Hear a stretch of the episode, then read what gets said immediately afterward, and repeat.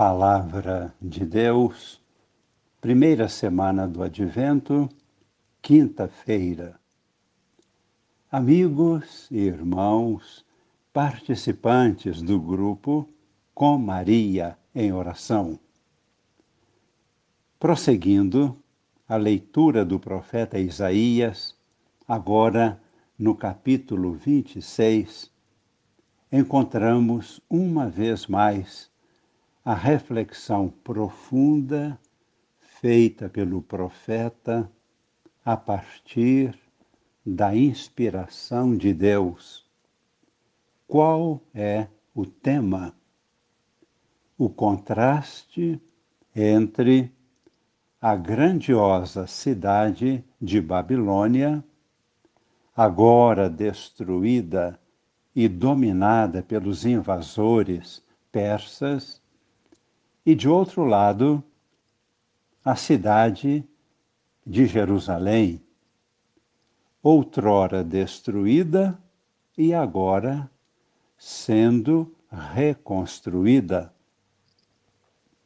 O templo é reconstruído, a cidade é reconstruída, os muros protetores da cidade as muralhas são reconstruídos duplamente reforçados. Qual é a leitura que o profeta faz diante de tudo isso? É uma leitura a partir do coração de Deus.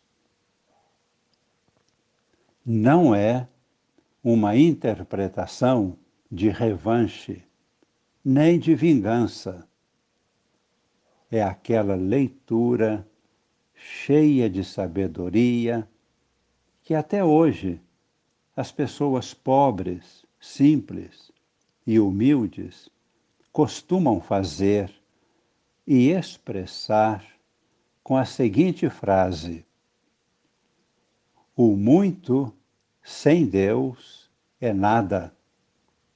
E o pouco com Deus é tudo.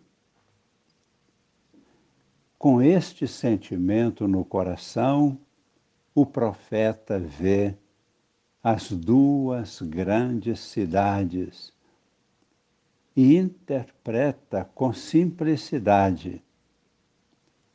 A exuberante Babilônia, obra das mãos humanas, lugar de exílio e escravidão para o povo de Deus, agora está reduzida a ruínas. Em contraste, a cidade de Deus, Jerusalém, que fora destruída pelo ódio contra Deus, agora está sendo reconstruída. E o profeta já antevê a multidão de peregrinos subindo a montanha, detendo-se junto às escadarias do templo para o grande ritual de purificação e perdão dos pecados. E a seguir, adentrando no templo para o louvor e adoração ao Deus único, fiel e verdadeiro. As lições são inúmeras. A primeira lição: a segurança do justo vem de Deus. Segunda lição: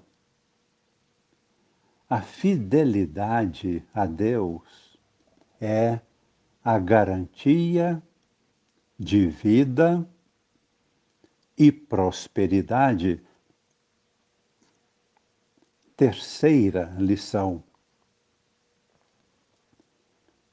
imediatamente vem à memória os fatos históricos da libertação da escravidão ao Faraó no Egito e a marcha de 40 anos pelo deserto, onde a grande rocha, da qual brotou água viva, vem relembrar fortemente que somente Deus pode ser o fundamento inabalável de nossa vida pessoal e de todo o povo.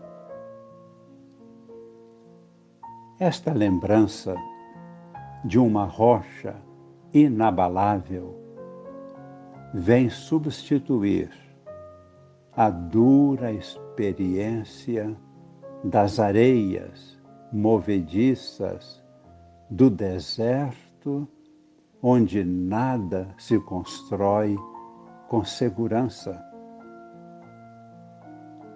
Agora, podemos proclamar os versículos de 1 a 4 do capítulo 26 de Isaías.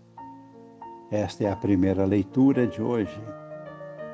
Assim, lemos: Naquele dia cantarão este cântico em Judá. Uma cidade fortificada é a nossa segurança.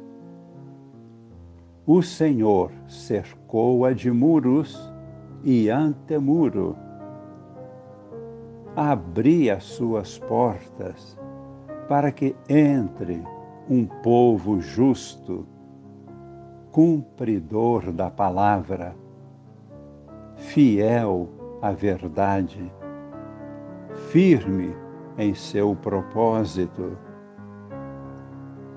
e tu lhe conservarás a paz, porque confia em ti.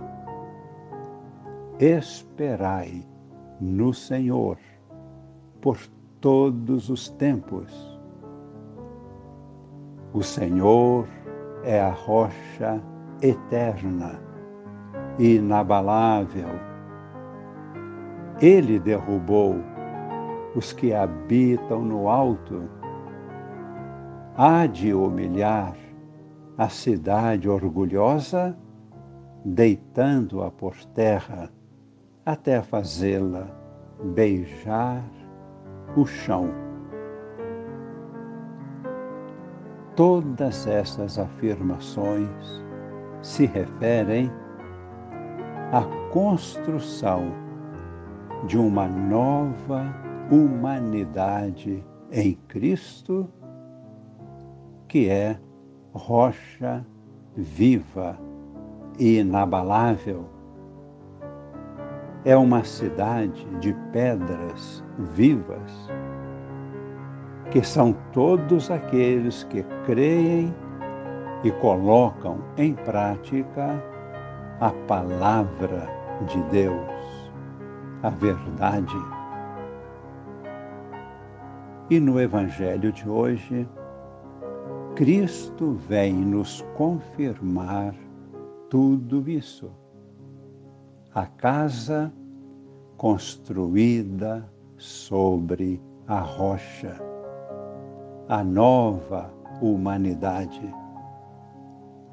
Nem todo aquele que diz Senhor, Senhor, entrará no reino dos céus, mas aquele que põe em prática a vontade de meu Pai que está nos céus.